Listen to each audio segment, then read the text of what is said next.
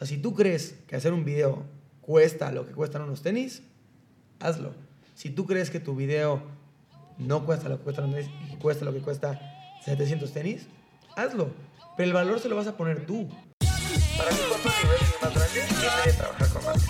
Y creo que el es un reto. Claramente va a haber gente que te va a abandonar en el camino.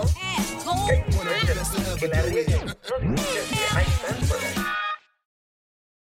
Bienvenidos a The Creators Life, el podcast sobre el proceso creativo detrás de los grandes proyectos digitales que están hackeando a la industria. Yo soy César Fajardo, creador de Hunters, y hoy está aquí para platicar un ratito uno de los iconos digitales más importantes de México, probablemente de Latinoamérica. Un día lo encuentras haciendo un video de YouTube, otro día en una serie de Netflix, otro día construyendo casas, otro día haciendo una línea de ropa, otro día modelando en Europa y hoy y hoy, hoy lo ves aquí. En el Fajardo Podcast, yo le llamo. En el Fajardo Podcast. Eh, Juan Basurita, gracias por estar aquí, gracias por escaparte un ratito para hablar con nosotros. Como te lo decía antes de empezar a grabar, este proyecto está orientado para darle todas esas respuestas a la gente que quiere crear, que tiene ganas de hacer cosas y que probablemente no las encuentra allá fuera en Google. Entonces, pongámoslas sobre la mesa o sobre sus oídos en este caso y matemos todos los pretextos de es que yo no sé cómo. Entonces, Perfecto. Me encanta, me encanta. Gracias por invitarme. Una de las preguntas que, con las cuales siempre iniciamos aquí es, cuando estás en una fiesta y te preguntan a qué te dedicas, ¿qué es lo que generalmente respondes?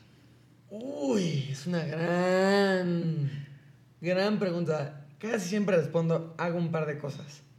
Casi siempre.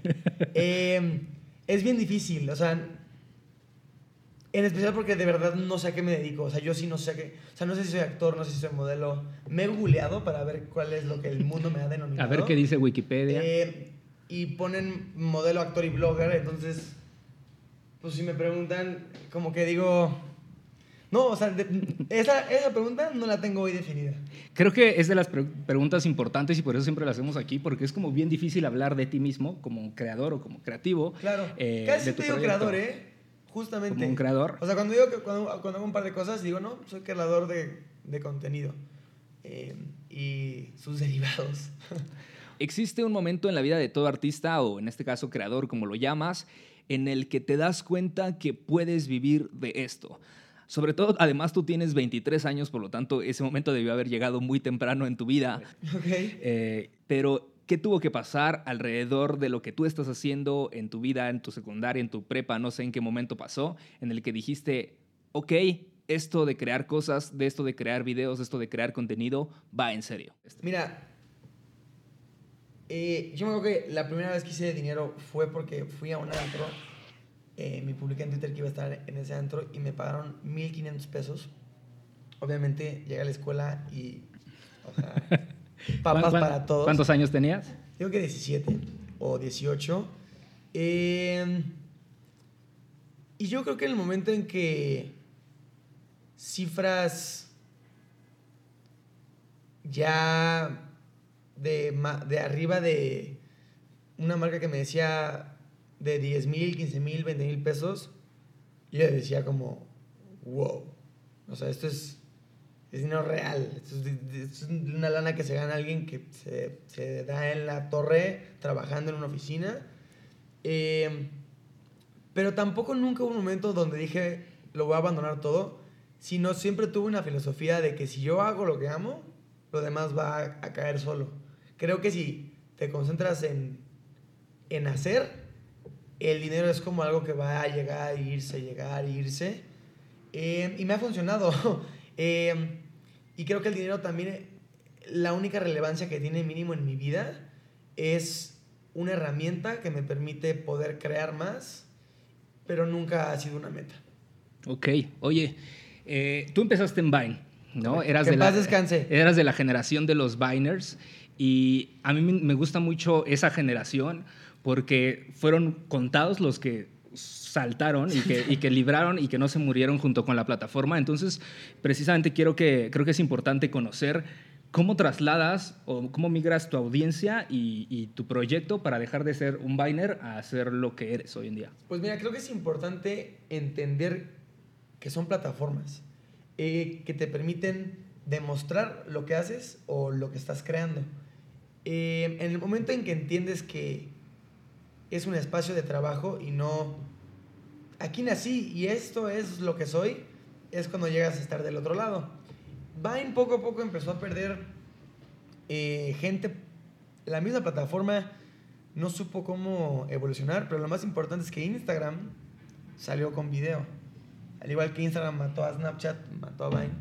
Eh, salió con video y con video de 15 segundos que, que, que, lupeaba como Vine. De hecho, si vas a mi Instagram y buscas, hay una publicación mía eh, diciendo que la gente no use Instagram, que se vaya a Vine. Eh, yo estaba muy casado con la plataforma en ese entonces. Entonces, cuando Instagram saca video, yo empiezo a publicar una versión de 15 segundos en mi Instagram y de 6 segundos en Vine. Y hubo un momento que de repente la de Instagram empezó a tener más likes que la de Vine, a pesar de que tenía el doble de seguidores en Vine. Entonces yo ahí dije, güey, efecto, o sea, ya la gente ya no está consumiendo esta eh, aplicación. Y también creo que los revines, que son como retweets eh, en Twitter para la gente que no, que no sepa, igual que no usó la app, creo que la mató porque la belleza de Instagram es que solamente ves lo, lo que quieres ver, ¿no? O sea, si te vas a explorar, puedes explorar, pero si quieres estar en tu home, nada que no quieras se te va a aparecer.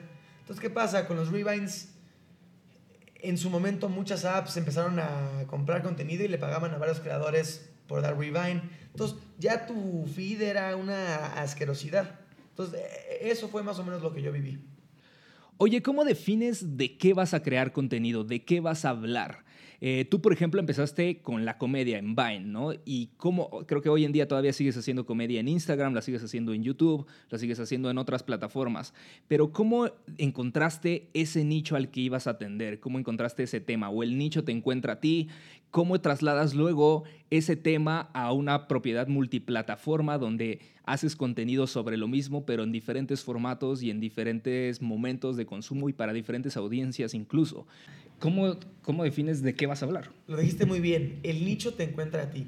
Eh, y esa es la belleza de lo digital, o sea, no, no importa si a, ti te, si a ti te encantan los bichos y los bichos son tu pasión, pero toda tu escuela dice, este güey es un idiota, o sea, no, ¿qué va a hacer con su vida? Pero el instante en el que tú empiezas a demostrar digitalmente tus curiosidades, pasiones eh, de los bichos, va a haber alguien en China o en Veracruz o en Aguascalientes que va a decir, ah, a mí también me gustan los bichos. Entonces, es muy fácil pensar que un tema no es popular, pero luego piensa a nivel mundo. Y no hay ningún solo tema que no sea popular. O sea, imagínate cuántas personas viven en el mundo a fuerzas. Hay coincidencias entre ellos que hacen que compartan cierta pasión por ciertas cosas, ¿no? Entonces, es así, el nicho te va encontrando y entre más gente te encuentra, más te recomienda, ¿no? Es como, güey, a ti te gusta Marvel, yo sigo páginas de Marvel. Y si alguien dice algo de Marvel, luego, luego voy y sigo esa cuenta. Entonces, definitivamente yo creo que el nicho te encuentra a ti. Algo que está muy chido precisamente de Internet es eso, es que no necesitas más que ser un fan de algo para tener una opinión o para tener un, nicho, para tener un tema de qué decir. Entonces, cuando no sabes de qué crear, o sea, hay gente que dice, es que yo soy muy bueno haciendo videos, soy muy bueno frente a la cámara, pero si no tienes una opinión, si no tienes algo que te apasione, algo que mueva, que provoque, que digas, quiero hablar de esto, quiero compartirle a la gente esto que yo pienso, ese es el, probablemente el despertar de decir, el despertar, claro. Eh, creo que un ejemplo importante aquí, eh, y para mencionar a, otros creadores, ojalá lo puedas invitar, es, es Juca. Juca arrancó en Vine también conmigo eh, y tuvo, muy, un, tuvo un mal rato en YouTube porque simplemente no sabía qué hacer. Hacía los retos, este, los tags, todo esto, pero no podía realmente traducir la comedia que estaba haciendo en Vine a YouTube. Y me acuerdo que Juca desde siempre ha tenido una empresa de coches y un día dijo, ¿sabes qué? Voy a hacer videos de coches. Y empezó a subir videos de coches y perdió, o sea, si no es que la mitad de, de los suscriptores que tenía, views muy bajas. O sea, fast forward a hoy, Juca es el influencer mundialmente más importante de automovilismo. Qué chingón. Entonces, ahí te das cuenta, ¿no? O sea, llegas a un punto donde tal vez te deja de interesar los bichos y quieres hablar sobre cámaras y sobre equipo. Y claramente va a haber gente que te va a abandonar en el camino, pero mientras tú, mientras tú tengas ese, ese, ese amor y ese interés auténtico, gente te va a encontrar, siempre. Es de las cosas que eh, impulsamos mucho en este podcast y en las conversaciones que hemos tenido. Crea para ti mismo. Escribe el libro que quisieras leer. O sea, si tú quieres consumir algo que no existe allá afuera, es la oportunidad perfecta, esa es la señal divina para decirte, te toca hacerlo a ti. Porque, porque no está y, te daría mucho orgullo verlo. Como este podcast. Como este podcast. Oye, eh, me gusta llevar un tema muy, muy técnico a veces porque damos por sentadas cierta información o ciertas cosas que la gente cree que creemos que ya sabe y la realidad es que no. Entonces, siempre me gusta preguntar qué se necesita para arrancar un proyecto como el que tú tienes. Me refiero tanto técnicamente como creativamente. O sea, ¿qué tienes que tener para alguien, alguien ahorita dice, tengo muy buenas ideas, ¿qué necesito hacer para, para arrancar mi vida como creador de contenido digital? Ok, técnicamente yo empecé con mi iPhone 6 o 5, no me acuerdo. Eso fue mi, mi primera herramienta única. Em, creo que con un teléfono, eh, con un teléfono inteligente que tenga una, una, cámara digna, que la mayoría de los teléfonos hoy tienen una muy buena cámara, es lo mínimo que necesitas para empezar a poner tu historia allá afuera. El otro día, ¿sabes quién es Gary Vee? Sí. Bueno, me llevo muy bien con él y me estaba eh, eh, en, una, en una de las pláticas, es como, ¿cómo puedes poner una excusa de crear contenido cuando puedes escribir un tweet, tomarle un screenshot y que eso sea tu foto de Instagram, que ese sea tu pedazo de contenido, lo que estás, lo que estás escribiendo, ¿no? Entonces, creo que más bien no es encontrar el equipo, sino son, son las ganas. Y ya poco a poco que te vaya permitiendo eh, el ingreso que generes de esto, pues ya levantarte y, poder comprarte una mejor cámara, eh, unas luces, unos micrófonos, pero realmente eh, lo que vale no es la calidad de producción, sino lo que vale es la calidad del contenido. Que después lo puedas levantar está increíble, porque eso le va a sumar a tu video. Pero un video de porquería grabado con calidad Hollywood es caca. Pero si tienes algo que es precioso y está grabado con un teléfono común y corriente, es oro. Así de fácil. Exacto, el, contenido está en tu cabeza y eso es lo único que necesitas probablemente para arrancar. Em, creo, que, creo que es interesante que, que la gente entienda que a las personas o al consumidor común y corriente no le es relevante la cámara, no es relevante la definición, ni la iluminación, a menos de que seas ni de la calidad de la... A, menos de que sí, tu, tu trabajo sea o, tu blog sea sobre cámaras, ¿no? O sobre eso. La gente lo que le interesa es lo que tienes que decir. Y tú te puedes estar obsesionando entonces por tener estos micrófonos y por tener estas luces y por tener este espacio para poder grabar, pero la realidad es que tú y yo podríamos tener simplemente un teléfono entre nosotros dos y estar platicando. Y si lo que tenemos que decir es importante, la gente lo va a escuchar.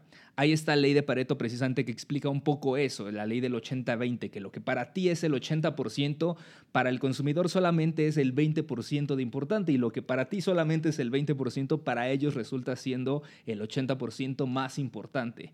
Entonces, no necesitas nada de lo que está aquí para empezar más que tu cabeza y más que tus ideas. Entonces, creo que eh, es algo interesante. Oye, ¿cuál es el primer milestone que tiene que tener la gente. O sea, yo te preguntaba un poco al inicio eh, cuál es el primer indicador de que, ok, me puedo dedicar a esto, pero cuál es el primer objetivo.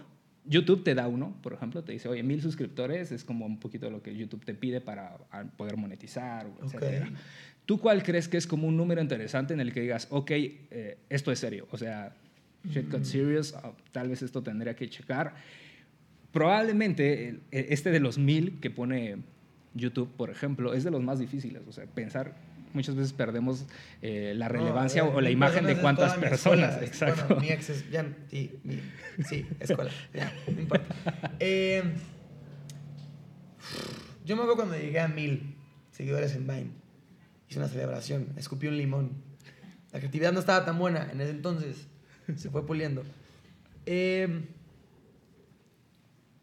yo creo que cuando empiezas ya a llegar a los miles, la verdad es que ya dices, eh, eh, o sea, esto le está llegando a gente que no me conoce, ¿no? O sea, cuando, cuando ya no es tu amigo y alguien random te está escribiendo, gracias, te amo por esto, ya dices, wow. O sea, hoy ya estamos muy, muy acostumbrados a ese concepto, pero yo me acuerdo cuando me llegaron mis primeros tweets, que mi Twitter era, pues, no es Vine, ¿sabes? O sea, no, no era donde yo ponía mi contenido. Claro. Un tweet me llegaba de, oye, gracias por hoy, me alegraste el día, babá. Yo decía, ¿qué?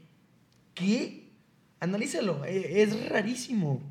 Hoy ya tengo una relación con, con, con mis seguidores y, eh, estamos construyendo un camino juntos, pero en ese momento era de, güey, esto significa que hay un potencial aquí gigante. O sea, de verdad ahí, por hacer un video de 6 segundos me está escribiendo esto, aquí hay algo, aquí hay algo. Entonces yo creo que eh, eh, dos cosas, en cuanto empiezas a llegar a los miles y cuando empiezas a ver un feedback de la gente que te sigue. Cuando hay ese comentario que te dice gracias o ese comentario que dice, güey, esto me hizo reír, para mí es gasolina para decir never stop. Qué chido. ¿Y qué sigue después? O sea, los logras, digamos que yo tengo un proyecto, tengo un canal de YouTube, tengo ya 10 mil seguidores en mis suscriptores. ¿Qué sigue? O sea, ¿qué sigue para un creador que en su casa pone su cámara y habla y fue- juntando gente y fue juntando gente y ya tiene, ya tiene 10 mil suscriptores? ¿Cuál es el siguiente proceso? ¿Cómo empieza tal vez a vivir de eso? ¿Qué es lo que tendré que seguir? Eh, obviamente cada quien tiene un camino Claro, diferente, no, pero me refiero al tema en el de quiero vivir del contenido, quiero vivir de esto. Ok. Una vez que llegas a, a ese objetivo, ¿qué sigue? Creo que aquí entra donde empiezas a tomártelo verdaderamente en serio. O sea, pasa de ser, güey, me conoce mucha gente y qué cool, y eh, pues hago lo que amo cuando quiero, a vamos a hacer esto del siguiente nivel, vamos a hacerlo de la manera profesional, me voy a comprometer a hacer tantos videos al mes, a generar tanto contenido, a sacrificar dos horas de mi día en escribir o a sacrificar eh, inversión mía, capital, en ya una cámara real, en una computadora, para empezar a contestar los correos que me están llegando de esta gente, para empezar a ya no editar en el teléfono, sino en una pantalla más grande. Y cada uno, cada persona tiene sus diferentes maneras de disciplinarse, ¿no? Hay, gente que requiere eh, mejorar su equipo, hay gente que requiere mejorar su calendario, pero es retarte a ti mismo a hacerlo mejor y a levantar esa barra. Eh, y en el momento en que haces eso, lo que haces deja de ser un hobby, porque, porque sí da miedo, ¿eh? O sea, sí, no es, no es que dé miedo, pero sí hay un momento donde la gente te, te pregunta, oye, ¿qué es eso de, de los videos que haces? Y dices, no, es un hobby. Hay un momento en que cambias y dices, no, a eso me dedico. En cuanto cambias eso, le acabas de dar una maquinaria a tu cerebro a darle la importancia necesaria a, a lo que quieres. Y si tú no lo haces, nadie lo va a hacer. Si tú quieres ser el cool y decir, no, yo no le echo ganas, esto lo tengo ahí porque, pues porque soy chistoso, porque, no, pues hice algo, pero no, no, no, no. Entonces, en cuanto cambias ese, ese chip, para mí es un paso gigante como, como, como creador, donde tu prioridad es esta y no el resto. Exacto. O creo que una de las cosas que la gente tiene mucha duda y le genera muchísima curiosidad, y hay sitios que hablan de y ponen cifras y lo que sea, es cómo genera dinero alguien como tú. O sea, cómo genera dinero un, Claro. un generador de contenido. Ok. Viene de los views. Mucha gente cree que es lo que te paga YouTube y entonces te pone así como, ah, este, pues ya tuvo 8 millones de views, cree que cada view es un peso y entonces que eres Sí, millonario. Y hay, hay páginas que tienen algoritmos que según ellos te dicen, ah, Claro. Juan Pazurita gana 20 millones de, Ah, de pesos a la sí. semana con sus videos. Creo que es importante hablar cómo, de dónde viene el, el revenue más importante, porque seguramente yo creo que viene de diferentes lados, pero ahorita nos dirás, Claro. Eh, para vivir de esto. Ok, creo que la respuesta no va a ser igual de ninguna persona. Yo soy alguien que publica cuatro videos a la semana en YouTube y que además hago mis sketches en Instagram y, y yo, yo creo, ¿no? Hay gente que publica 20 videos al mes. Entonces, la respuesta va a ser muy diferente. Para mí, Juanpa, mi revenue más grande viene de trabajar con marcas, 100%. De asociarme con marcas en las que yo creo, en las que, en las que genuinamente me gustan y que siento que podemos hacer algo cool juntos. De ahí viene mi mayor revenue. Pero también te puedo dar una lista de gente que su mayor revenue viene de las views de YouTube. Y también depende de, de- de dónde te ven, cuánto te consumen, qué tan entregados son.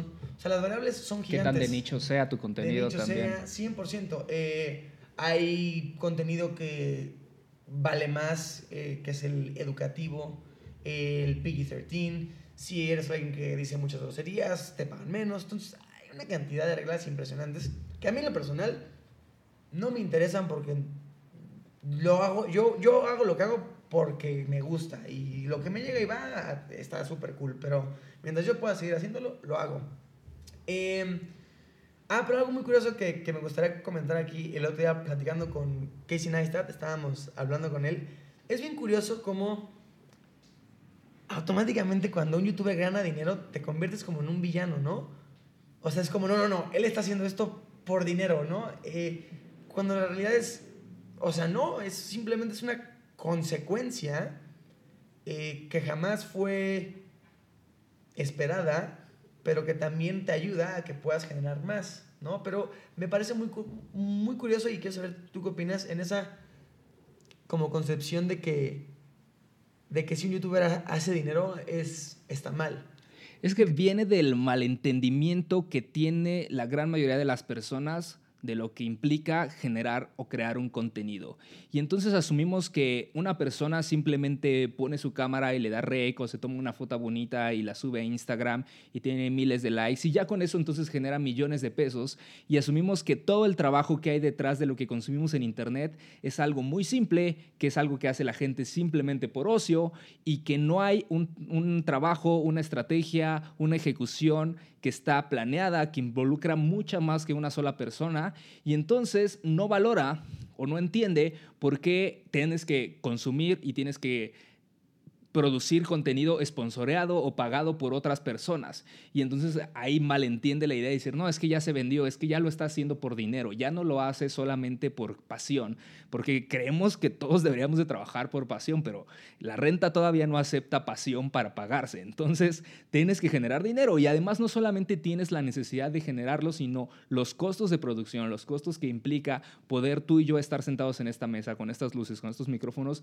implica una inversión, no solamente de tiempo, de que nos sentamos y estamos dedicándole este espacio para generar contenido para alguien más, sino también de dinero, que estamos generando una inversión en las lámparas, en los productos, en la edición, en todo lo que hay en un proceso hasta que una persona se va a sentar y consumir esto en YouTube de forma gratuita. Entonces, hay de dos caminos, o eventualmente las marcas pagan o eventualmente el usuario paga.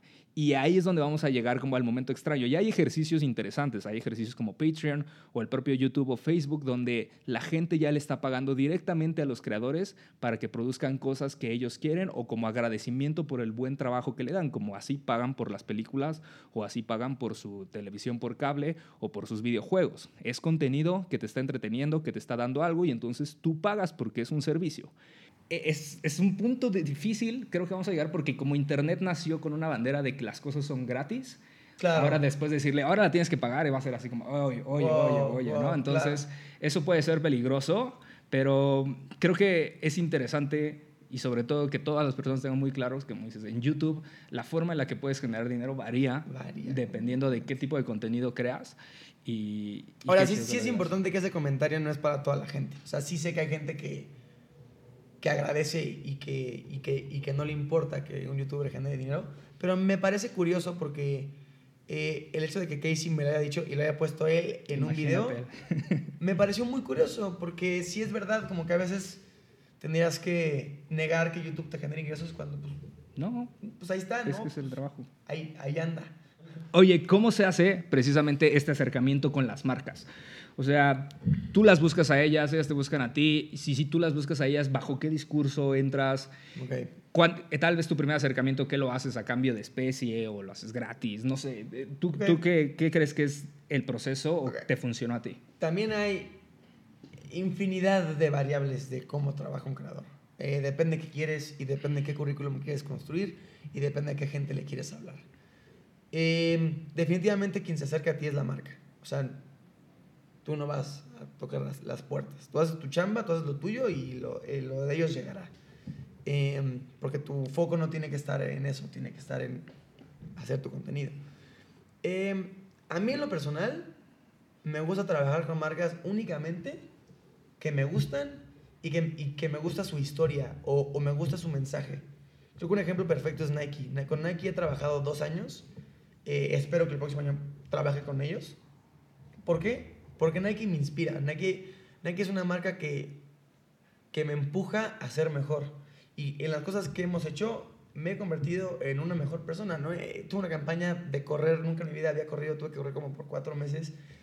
Al principio fue un reto, pero al final agarré amor por ese deporte eh, y me hizo crecer. Entonces yo, yo solamente busco o sea, trabajar con marcas que, que, si la, que si nos fusionamos, hacemos algo cool juntos. Creo que hay una muy delgada línea cuando trabajas con marcas entre te vendiste y lograste algo muy cool. Yo soy del equipo, haz algo cool. Existen muchos modelos. Hay gente que no le importa y pues no importa. Cualquier marca y genera dinero. Y es válido, ¿eh? No es, no es que una sea mejor que otra, pero también depende de tu objetivo. Ahora, mencionaste ahorita qué de intercambios y qué pagado y qué no.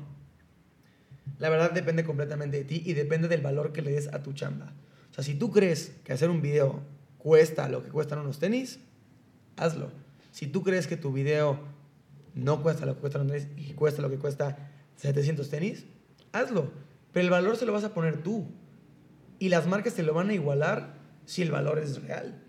O sea, si tú realmente, si, si, si, tu contenido, o sea, lo más importante es que tu contenido hable por sí mismo. Si eres una persona que le talachas, se va a ver que le, que le, que le talachas. Entonces, eh, es, es un juego que tú tienes que poner las reglas eh, y tienen que ser justas. Para mí es un tema de qué tanto respeto le tienes a tu trabajo. Eh, y sin, sin, sin darle un valor que tampoco tiene. A esto me refiero con, por ejemplo, yo cuando trabajo con, un, con un fotógrafo, yo automáticamente le doy crédito. Pero hay muchos fotógrafos que antes de trabajar con ellos me dicen, oye, quiero que sepas que yo trabajo así, yo pido crédito. Y digo, güey, 100%, toda madre. Entonces, es un tema de que si tú, no, si tú no le das el respeto que merece a tu trabajo y es nada más gratis, es nada más un intercambio y es nada más algo que se hace rápido, así va a ser el resto de tu vida. Oye, existe esta idea, y, estoy utilizando este podcast para tal vez refutar algunas ideas que existen alrededor de los youtubers y los influencers, pero existe esta idea de los networks y de que eh, funcionan, de que tienes que estar conectado, de que basta con que eh, aparezcas en tal canal o que seas amigo de tal persona para que tu, tu canal despegue o que tu contenido sea relevante. ¿Cómo funciona eso? O sea, ¿cómo funciona este tema colaborativo? Porque en general, y esto pues, no es ningún secreto, es de las cosas que más vende YouTube, que te dice la forma más grande de crecer cualquier cosa es colaborando con otras personas. Okay. Eh, ¿Cómo Juan Pazurita, por ejemplo, se conecta con Casey Neistat? ¿Qué sucede en ese momento? ¿Qué tiene que, qué tiene que suceder para, que, para conectar con más personas? Eh, por el lado colaborar gente creativa con gente creativa, em, yo creo en, en, la ley de, de atracción. Creo que mientras tú le talaches, pues va a llegar gente chida que quiera trabajar contigo. Casey va a ser muy eh, chistoso. Yo conocí a Casey un día llegando al, aeropuerto de México. Eh, estaba Casey ahí parado. Yo no sabía quién era. Eh, ni sabía quién era yo. Pero había algo en la cabeza de los dos que como que nos volteamos a ver y fue como... Y los dos dijimos, Jerome Jar. Y Jerome es un amigo en común entre Casey y yo. Que bueno, si hablamos de Jerome, esta, de este podcast nunca, va a acabar. Em, y agarró y me dijo, oye, voy a estar un par de días en México, te quiero grabar para unas cosas. Vio quién era, vio, mi perfil y me invitó a un video suyo, digo, para una participación mínima. Y de ahí nos quedamos en contacto. Yo le hice varias preguntas a, a Casey en ese momento, como de qué equipo comprar. También le pedí asesoría como de, le dije, oye, tú en fiestas, no en fiestas. Estaba muy chiquito, quería saber qué está, o sea, qué, cuál es el camino, porque Casey es alguien que inspira muchísimo y que yo respeto y amo. Em, y únicamente Casey y yo hemos trabajado juntos para cosas de Love Army, nada más. ¿Por qué? Porque el link en común sigue siendo Jerome. Y pues nada, o sea, estamos juntos, estamos actualizados de nuestras vidas, nos apoyamos pero es una relación bastante rara. Y, creo que las colaboraciones, ya de regreso a tu pregunta, creo que se deben dar orgánicas. Em, y si tú buscas a alguien es porque crees que puede funcionar. O sea, yo, yo no podré colaborar con, con, con, ciertos perfiles porque no, porque no quedan conmigo, ¿sabes? O sea, si, si, si tú juntas a alguien que es fan del fútbol con otro fan de fútbol en una mesa, puta, se van a ir de corrido de conversación, ¿sabes? Pero si, si estás alguien de fútbol con alguien que es fan de Marvel en una mesa, pues igual y nada cool sale de ahí. Entonces es hacer colaboraciones no con gente que tenga números, sino es con gente que tenga tu, misma pasión. Claro, eso suena muy chido y creo, que una de las cosas, o uno de los ejemplos eh, más evidentes es un poquito esto que estamos haciendo ahorita, ¿no? Por ahí, a partir de ahí, de que yo hice el, hice el video de Mexican, a partir de ahí tú me escribiste en Twitter, estuvimos hablando un ratito, pasaron meses, luego volvimos a hablar. Y bueno, finalmente a partir de ahí surge esto, y surge que yo te dije, oye, ¿por qué no nos sentamos un ratito a platicar para, para dar un poquito de información a, a, las personas de este proyecto? Pero ese es, ese es un buen ejemplo. Muchas veces la gente se va con la idea de que naces con los contactos o que naces con las relaciones y que ya, y, creo que este acercamiento es un, claro ejemplo de, ok, nosotros cada quien estamos trabajando por su cuenta y eventualmente cruzamos de un lado y dijimos, ah, ¿qué onda, Juanpa? ¿Cómo estás? Y, luego puedes volver a cruzar y te vas, Exacto. y vas, te cruzas. Entonces, pues con que te mantengas haciendo tu trabajo, Y, eventualmente habrá gente con la que te vas a encontrar en el camino. Y va a querer trabajar contigo. Oye, pasando a, un tercer tema de la conversación o el siguiente nivel. O el quinceavo tema. es porque este, porque este podcast es para todos y creo que tú tienes un camino que has recorrido bastantes caminos, valga la redundancia. Uh. Eh, ¿Qué pasa después? O sea, ok, tú ya generaste contenido, tienes un chingo de suscriptores, estás haciendo dinero de tu canal. ¿Qué es lo que hizo que Juan ahorita un día de repente dijera, ¿sabes qué? Me voy a ir a mover a Los Ángeles. O sea, ¿sabes qué? Voy a empezar a dejar de hacer videos y voy a empezar a diversificar lo que soy. ¿Cómo, bueno, ¿por qué sucede eso? Y hablemos por qué primero. Eh, Número uno, porque te aburres. Llega un momento donde te aburres. Ese es, esa es, mi explicación. Llega un momento en lo que en lo que haces ya no es suficiente para ti. Em, y hay de dos ahí. Una, te quedas cómodo. O dos, te sales de, tu zona de confort. Yo me fui a ley porque tuve una etapa en México donde... Etapa corta, ¿eh? Como de un mes o dos meses. Donde yo era, creo que el Viner con más seguidores y se me empezó a quitar el hambre eh, de, de, crear y pues seguía siendo el número uno, ¿sabes? Eh, y fueron dos meses como de pues salir con mis cuates, fiestas, hacer lo que quería, yo mi dinero. Y le dije, güey, no, güey, o sea, eh, ve la edad que tienes, ve todo lo que te falta por recorrer no puede estar viviendo como si ya se hubiera acabado el cuento, ¿sabes? Eh, entonces le tuiteé a Logan, a Logan Paul, para ver si quería colaborar y me contestó que sí. Y dije, güey, vámonos a LA. Eh, a LA y ni siquiera a vivir, ¿eh? O sea, a un viaje para colaborar. Eh, cuando yo llego a LA, hazte de cuenta que fue como un enlightenment de eres un estúpido. O sea, ve, o sea, ve cómo la gente aquí se está tomando el trabajo en serio, ve, ve cómo están haciendo, ve el tiempo que están invirtiendo, ve los riesgos que están tomando, los sacrificios que están haciendo. Y tú en México haciendo eso. ¿no? Y digo que aquí no tiene nada que ver México, Estados Unidos, sino soy yo versus. Sino la situación mental que tenías. Exacto. Entonces fue como, wow, o sea, aquí está la gente eh, y las cosas que yo quiero hacer. Y además, particularmente la gente en LA le estaba dando un lugar que nadie más le estaba dando esto. Y es curioso porque pues, es la capital del, del, entretenimiento, ¿no? Gente tomando clases de dirección, gente tomando clases de, de actuación. Y fue así de, ok, aquí es donde quiero estar. Seis meses después de ese momento, me mudé a LA. Hablemos de este tema de LA porque creo que es relevante el hecho de que tienes que crecer con tu audiencia, ¿no? O sea, una de las cosas que sucede comúnmente es que, como dices, llegas a una zona de confort, como tú, y aparte tú tenías 20 años, ¿no? Entonces, imagínate llegar a una zona de confort a los 20 años, en el que dices, ok, ya, ya logré los goals que tenía, probablemente, eh, y, y, la audiencia va a crecer, o sea, literalmente de edad, ¿no? Entonces... Como Juan Paz ahorita cuando tenga 30 años o 25 o 28 no puede hacer lo mismo que hacía cuando tenía 18 porque su audiencia siguió creciendo. Y entonces esa audiencia va a decir, ah, es que lo de Juan pues ya no está tan divertido porque maduró, porque creció. Entonces tú tienes que, una de las formas es cautivar a tu audiencia y crecer con ellos. Y entonces ir evolucionando, como dices, hay muy buenos ejemplos, hay ejemplos como el de Luisito Comunica, que ha migrado su contenido, ha ido cambiando y ha ido creciendo con su audiencia y ha ido atrapando más audiencias alrededor.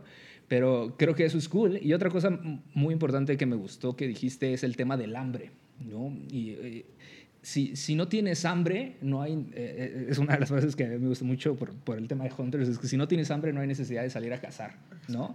Si no tienes hambre y estás en tu casa y estás muy cómodo y estás con trabajo y estás como, everything's fine, pues ahí, ahí, va a quedar, ¿no? Y no es que esté mal, pero hay mucha gente que, tiene esta, esta sensación de, eh, de, ok, no puede ser tan pronto que ya se acabó, como dices, no se acabó el cuento. Lo que yo sí creo, o sea, creo que es respetable cualquier tipo de estilo de vida. Lo que yo sí creo es que hay grandeza en todo ser humano y si está dispuesto a empujarse, puede lograr lo que quiera. Entonces, esa delgada línea. Y a veces, ni siquiera, eso, o sea, puede ser un tema de hambre o que estás un poco más abierto. Eh, hay veces que simplemente se, te acabó la, la inspiración y, y, es, puta, ¿y ahora qué hago? Ya no quiero hacer retos, ya no quiero hacer esto, ya, ya no quiero hacer sketches. Exacto. Pero cuando tú te tomas el momento de sentarte y decir, ¿qué es lo que quiero? ¿Qué es lo que me gusta? Puta, güey, yo quiero aventurar, quiero hacer locuras, quiero inspirar, quiero demostrar que esto es posible, quiero levantar a México, quiero eh, escribir shows verdaderamente de comedia. Ok, ¿cómo llego ahí? Pero si es, creo que hay un momento muy importante que es en el que te sientas y te cuestionas a ti mismo y te retas a ti mismo. Literalmente, te tomas tiempo de tu día para sentarte y decir, ¿qué está pasando? ¿Por qué ya no quiero hacer esto? ¿Qué sí quiero hacer? Pero si no haces eso, es como, como tapar el problema así como, como rápido, ¿no? Si hay una grieta y le pones polvito nada más. No, esa grieta va a seguir creciendo y creciendo hasta que se te va a romper todo el piso. No es ir y decir, a ver, tengo una grieta. tengo una grieta y no me gusta. ¿Por qué no me gusta? ¿Y qué puedo hacer para arreglarla? Entonces, eh, para mí es este constante reto a, a ti mismo de saber cuando la estás regando, de saber cuando ya no quieres, impulsarte a que si quieres. Y hay, hay, situaciones además que te provocan eso. O sea, hay situaciones en las que tú mismo puedes buscar para incomodar tu cerebro, para que tu cerebro te haga las preguntas. Y es como que diga... O sea, si no tienes hambre, pues entonces busca tener hambre. Exacto. Se incomoda tu cerebro y estas situaciones... Hay esta frase que a mí me gusta mucho que dices que que dice que si eres, eh, eres la persona más inteligente del cuarto es porque estás en el cuarto equivocado. Y creo que es verdad, es, hace sentido el tema. De, me gusta, estoy de acuerdo. Estoy de acuerdo. Estoy completamente de acuerdo. Entonces, por eso mismo ya me voy. Oye. Perdón, perdón, es mi comedia, es un poco Es la comedia natural que traes. Oye, la otra ruta que se te olvidó que hablamos era, ok, ¿cómo te migras? A decir, ok, esto no se va a detener en videos. Esto va a ser ropa, esto va a ser casas, esto va a ser actuación, esto va a ser okay. 20 mil cosas más que seguramente tienes en tu cabeza que no vas a spoilear ahorita. ¿Cómo? Em, para mí, voy encontrando una relación entre trabajar duro y hacer lo que amo y tener éxito lo hago en una cosa y funciona. Lo hago en otra cosa y funciona. Entonces me empiezo a dar cuenta y empiezo a decir, güey, si realmente trabajas duro, lo vas a lograr. Porque creo que muchas veces, y puede sonar muy estúpido lo, que estoy diciendo, pero muchas veces la gente puede decir, no importa que tanto trabaje, no importa, no va a lograr nada. Y no, o sea, está, está escrito, o sea, si tú haces lo que amas y trabajas duro, se va a lograr. No hay de otra. una cosa te va a llevar.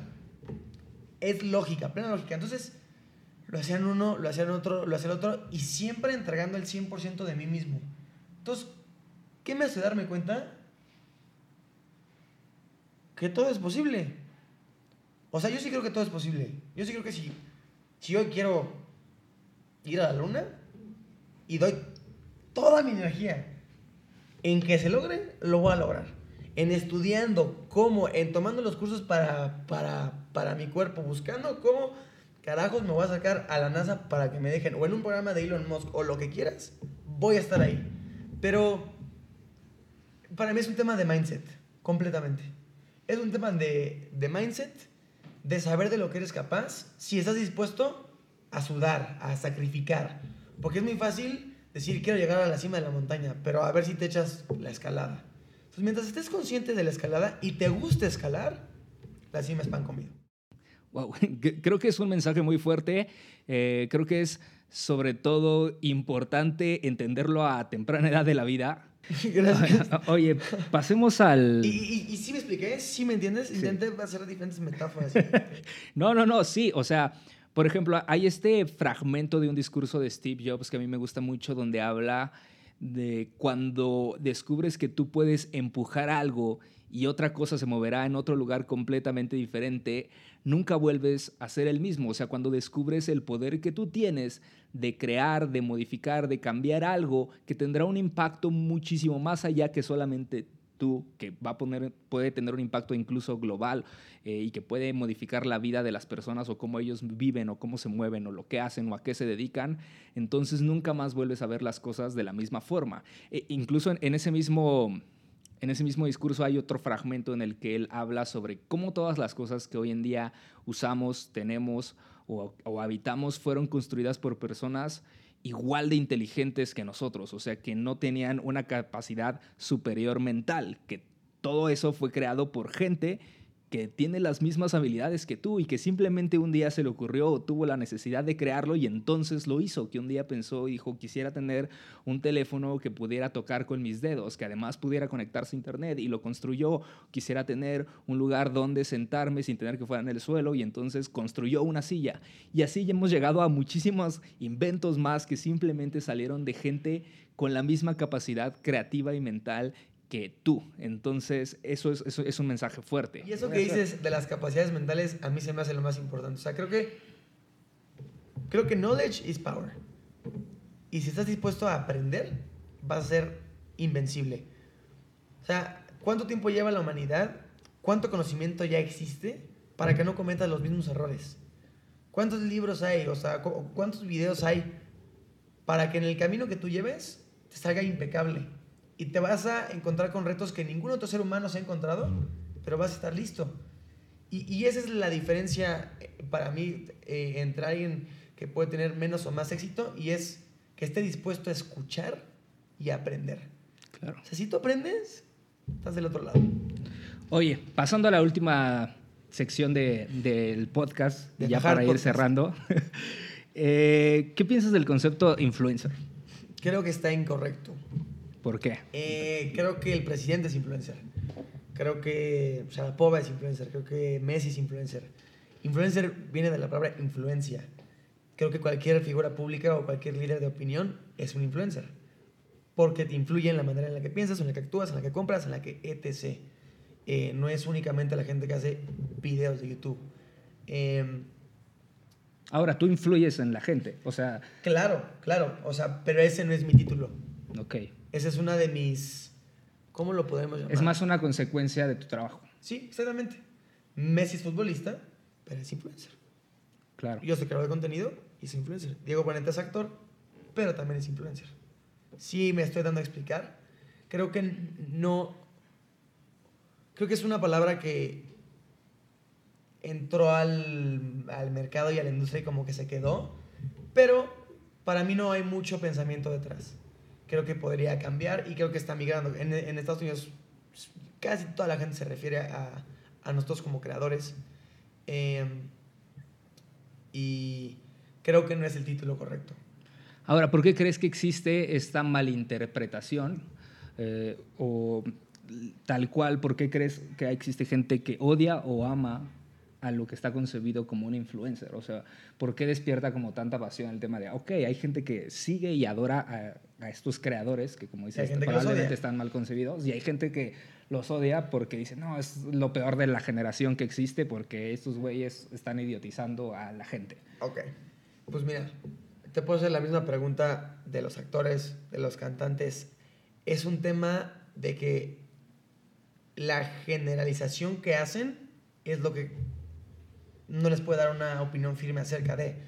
O sea, a lo que voy es, hay actores que son terribles, hacen su trabajo muy mal, son mala influencia, cantantes que se van a la cárcel porque hacen... Y eso no significa que, lo, que todos los cantantes son malos, eso tampoco significa que todos los actores son malos. Que hay un influencer que la riegue y que haga un video escupiendo en la calle, no significa que I stand for that. Y ese es el error para mí. Que es un concepto todavía tan no entendido.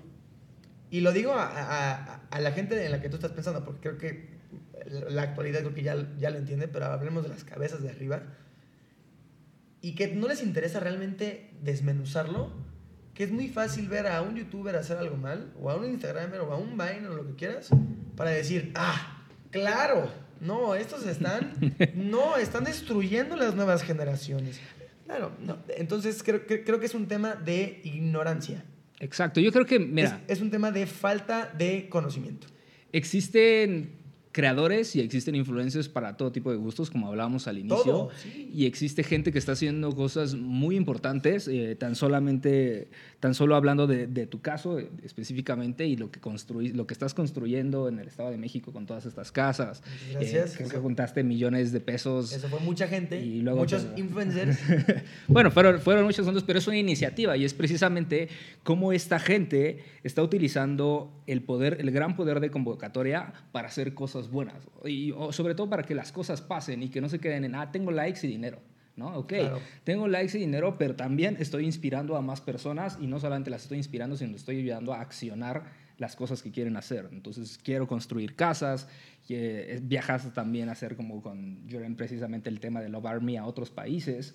Entonces, eh, creo que eso es algo que es muy importante reconocerlo. Eh, destacar que yo en algún momento siempre he hecho y por eso a mí me, me, llamó mucho la atención trabajar con Juanpa porque creo que es de, las, de los creadores que más me impresiona las ganas de hacer cosas ¿no? y las ganas que se está moviendo y que sales en lo de Netflix y que acabas de sacar tu nueva colección de ropa. Creo que ese tipo de personas son las que necesitamos más, es gente que crea, que crea en cualquier concepto. Es un tema de aprovechar las oportunidades que tienes. O sea, si por los azares del destino tengo a gente que me está apoyando, ¿por qué no intentar hacer más cosas? O sea, es como, tengo millones de seguidores, pasó esto en mi país. El no hacerlo, el no hacerlo, es lo que sería irresponsable. Irresponsable. O sea, sería darme un balazo en el pie. O sea, e, eso es lo, lo que es importante saber yo tengo la oportunidad de hacerlo y por eso lo hago. Y por eso no me detengo, porque las oportunidades siguen llegando y es un tema de estar agradecido con la vida de que se puedan hacer. O sea, si están, si no las haces, es porque eres un gargajo y no mereces estar donde estar. Ah, para mí es un tema de que si se abren las puertas, entra, siempre. Y, y efectivamente, o sea, si, si yo tengo la oportunidad de hacer un cambio, mínimo lo voy a intentar. Es mi mindset. Inténtalo. Si la regaste, bueno, ya te puedes morir y sabes que eres pésimo para hacerlo. Pero yo, yo no me voy a morir sabiendo que, que, no soy bueno. Por eso hago todo. Y por eso dejo de hacer cosas. Porque digo, ah, ok, no hagas eso. Pero yo no me quiero quedar con la duda de nada. Hoy ya para cerrar vamos a hablar un poco de tu vida, porque el podcast se llama The Creator's Life. Vamos a hablar un poquito de tu vida. Eh, últimas preguntas nada más. Creo que estaría interesante saber qué es lo más difícil de tu trabajo.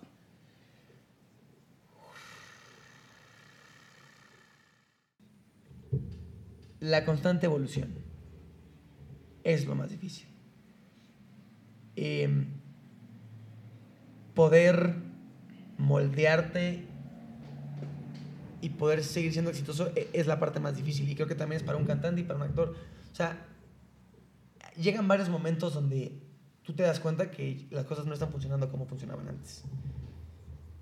Y tú sigues amando lo que haces y tú dices es que sí y es que sí, pero pues no están funcionando. Em, y no solamente en el tema creativo, sino también en el tema de administración. O sea, ¿en qué momento sin más manos, crees que vas a poder tener una marca de ropa, poder ayudar a gente, poder modelar, poder...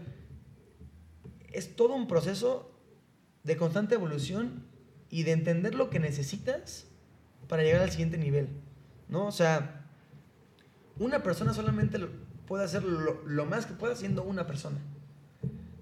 Will Smith es alguien que yo idolatro y amo también The Rock. Creo que es, es gente que trabaja, trabaja, trabaja. Tiene un equipo detrás. Y no es un tema de que no lo puedas hacer solo, ojo, ¿eh? O sea, yo soy del tipo de gente que yo me creo capaz de hacer lo que yo quiero porque yo lo puedo hacer yo mismo. Pero hay un momento donde te tienes que empezar a dar cuenta que no puedes ser tú el que va a, o sea, el que va a editar esa, esa partecita, o que, o que va a probar todos los diseños, o que va a probar todas las telas, o que va a ir a ver todas las casas y va a decir si sí o si no. Tienes que empezar a deslindar tus responsabilidades en un equipo en el que crees para que puedas seguir adelante. Si no, llega un momento donde un ser humano ya no puede hacer más. Y es un hecho, ¿eh? O sea, todas las personas exitosas de ese nivel es porque tienen un equipo detrás. O sea, firmado. Y en el tema creativo, es un tema de... Pues el, el, el, cerebro es un músculo y es mantenerlo ejercitado, idearte nuevas cosas, agarrar un pizarrón, borrar, escribir, odiarte, agarrar un papel, lanzarlo. Eh, pero la constante evolución, yo diría que es el reto más grande de todo creador. Oye, ¿cómo es un día normal en tu vida? Que creo que el concepto normal va a ser difícil en general. Toda la gente que se sienta en esta mesa siempre cuando lee un día normal dice, hijo, no, no tengo días normales.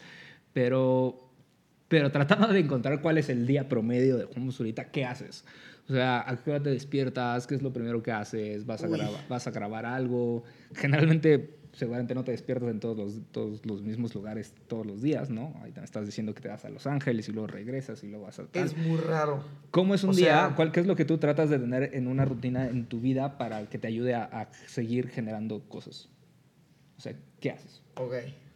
definitivamente no tengo una ruta diaria, o sea, una rutina diaria. No existe, no la tengo. Eh, Eh, digamos, lo más importante para mí en el día. Eh, me levanto dependiendo a qué hora empiecen mis responsabilidades. Si me tengo que levantar a las 5, me levanto a las 5. Pero vamos a suponer un día donde no tengo algo temprano. ¿A qué hora Juanpa se despierta? Me levanto a las 9. Siempre. Em, mi foco siempre está en dos cosas. Matar pendientes o generar pendientes. no hay de otra. Em, y me gusta hacer ejercicios eh, escritos de nuevas ideas que quiero hacer o de ideas que ya tengo y que quiero desglosar y que, quiero mejorar. Em, sí, o sea, mi vida es trabajo. De punto final. O sea, ¿Pero existe, por ejemplo, esta división entre trabajo y vida? No. No, no hay una línea. No la hay. A menos de cuando me voy de fiesta, pero pues son 3, 4 horas, ¿sabes? O sea, yo lo que llegué a entender es, yo, yo trabajo porque tengo la oportunidad de, y eso me hace feliz. Si yo dejo de trabajar, soy infeliz. Punto. Por eso no dejo de trabajar. No, no es que no deje de trabajar porque, ay, la renta. O sea, si no, yo soy infeliz. Y si, y si yo no continúo haciendo lo que amo, no vale la pena estar en este planeta. Entonces, es una pregunta bien difícil porque mi foco está en crear, crear, crear y me, y me van llegando cosas como un viaje o una oportunidad o una junta. Ta, ta, ta, ta, ta. Entonces todo lo voy malavariando y va cayendo y va cayendo. Hay un momento donde te crasheas, tienes que reacomodar y vas otra vez. Te crasheas, vas a acomodar y vas. Y así es, mi vida es un tornado.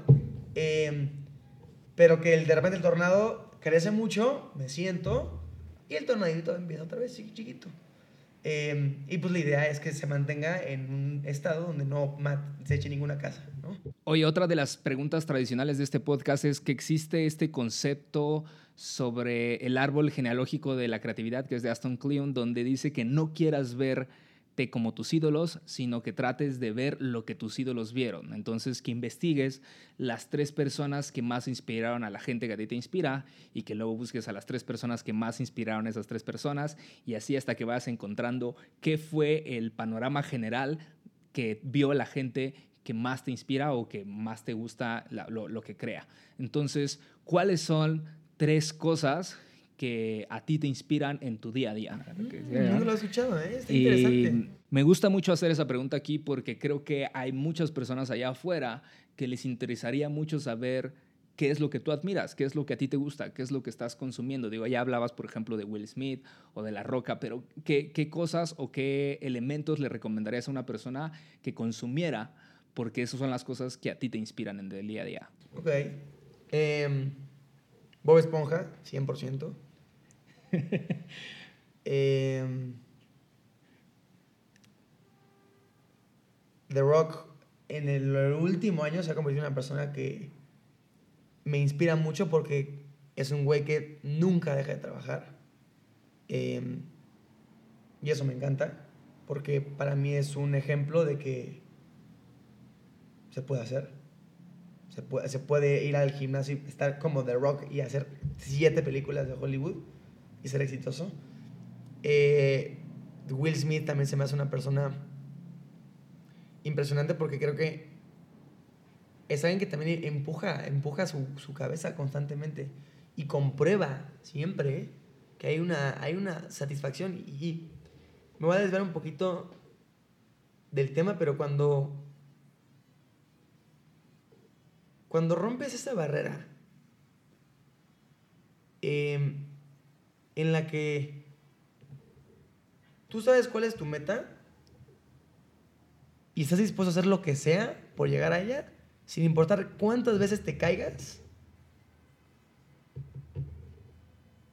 Eso es el, ese es el ganador real, ese es Will Smith, ese es The Rock. O sea, no estás aquí por ganar eh, esa, una carrera de 500 metros, estás aquí porque quieres ser el corredor más importante que ha pisado esta tierra y no te importa si vas a perder eso y no te importa si te rompiste el pie y no te importa si un mes no corriste o si tu familia te abandonó y estás dispuesto a siempre levantarte, eso es para lo que Juanpa es un, es un ganador. Y eso es lo que a mí The Rock y Will Smith me inspiran. Eh, de contenido, no veo mucho contenido. Em, hay una serie que se llama Rick and Morty que empecé a ver, que me parece creativamente muy interesante porque es una serie que te comprueba que no importa qué escribas, si le pones un sustento, puedes contar una, una, historia y me parece increíble el trabajo de los escritores de esa serie. Eh, es para adultos, no es una serie para, para niños. Eh,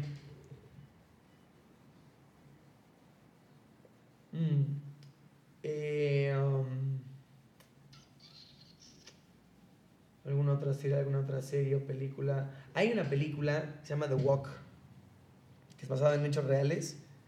Y es un artista, no me acuerdo su nombre, muy mal, Juanpa, eh, que cruzó las Torres Gemelas en una cuerda floja.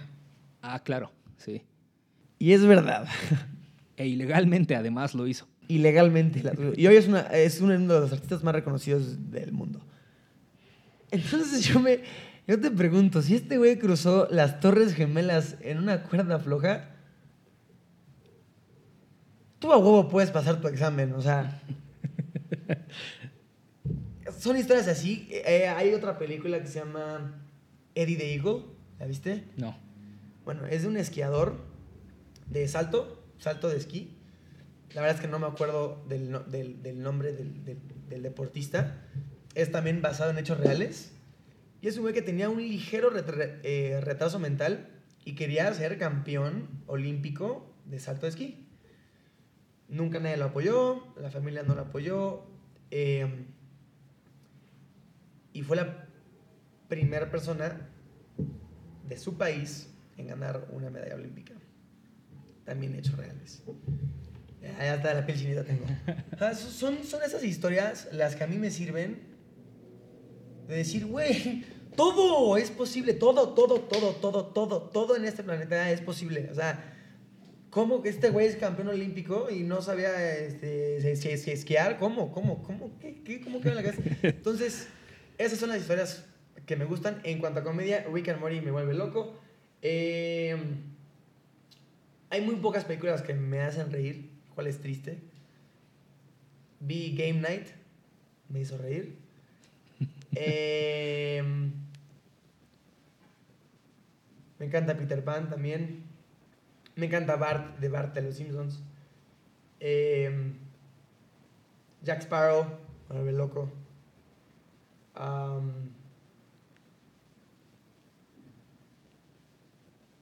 Y de creadores, Casey, definitivamente. Rudy Mancuso. em, Eugenio Derbez como actor también me inspira mucho. Mis papás como tal.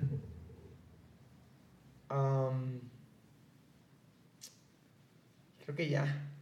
No, está muy chido. De hecho, creo que diste la lista más larga que alguien ha dado en este podcast, pero está increíble porque es muy variada y eso habla precisamente de las grandes inspiraciones y la diversificación que existe en tu cabeza para crear algo nuevo, ¿no? O sea, me encantó el primero con Bob Esponja, pero ¿cómo se conecta Bob Esponja con Will Smith, con Rick and Morty, con la persona esta que cruzó las Torres Gemelas ilegalmente? Tu mundo y todo lo que creas está influenciado por todo lo que consumes. O sea, todas las cosas que tú dejas entrar a tu 100%. cerebro influencian lo que estás respondiendo. Entonces, elige bien y consume bien todo lo, todo lo que dejas meter a tu cabeza. Por eso- 100%. Yo estaba viendo Black Mirror, vi dos capítulos y dije, no lo voy a volver a ver. Me encanta. Pero esto es muy oscuro para mi cabeza. Yo sé que si veo más capítulos voy a tener pesadillas. Sí, está bien, me pueden llamar una gallina, está bien, es válido. Pero está, está cañón. O sea, tu cerebro solamente puede desarrollar cosas que existen en su, en su memoria. Exacto. O sea, tú no puedes pensar en un animal que no has visto, tú no puedes pensar eh, en un monstruo que no has visto. En un color. En un color. Entonces, todo lo que consumas van a ser posibles herramientas o, piezas de un rompecabezas que va a armar tu cabeza.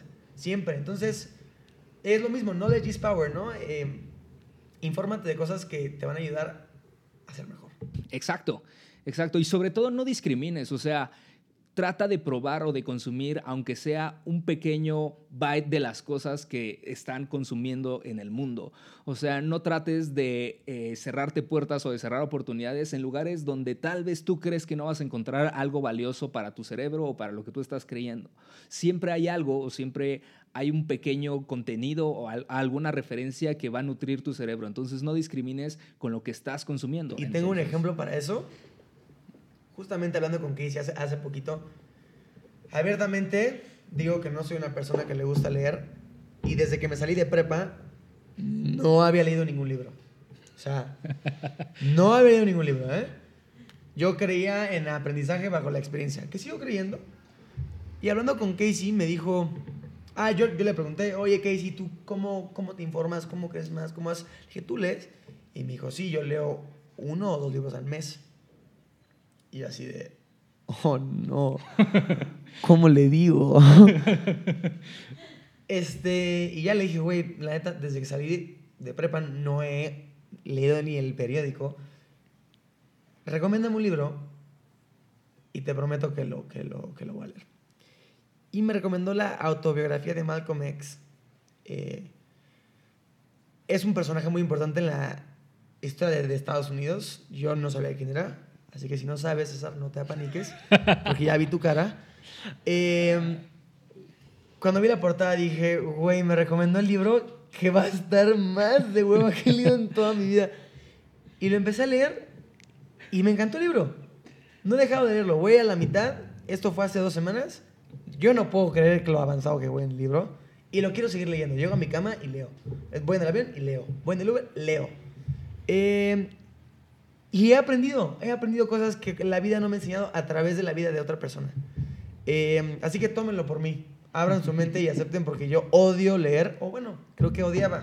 Porque estoy amando este libro. Perfecto, pues Muchísimas gracias, Juanpa, de verdad. Aprecio mucho que te hayas tomado el tiempo de venir acá, de, sentarte aquí un ratito a platicar eh, ya más de una hora sobre cómo poder inspirar, cómo poder informar, cómo dar herramientas a las personas que tienen ganas de crear algo, que tienen ganas de hacer contenido o de hacer un mensaje y transmitirlo globalmente a más personas. Creo que sin duda la visión que tú tienes en cuestión de contenido es muy valiosa porque has experimentado muchísimas cosas, has experimentado muchísimos formatos y muchas plataformas formas y vas a seguir haciéndolo, pero además aprecio mucho todos estos mensajes como de vida que nos, nos diste, que no era precisamente de lo que se trataba esto, pero eh, sirve demasiado porque siempre he creído que...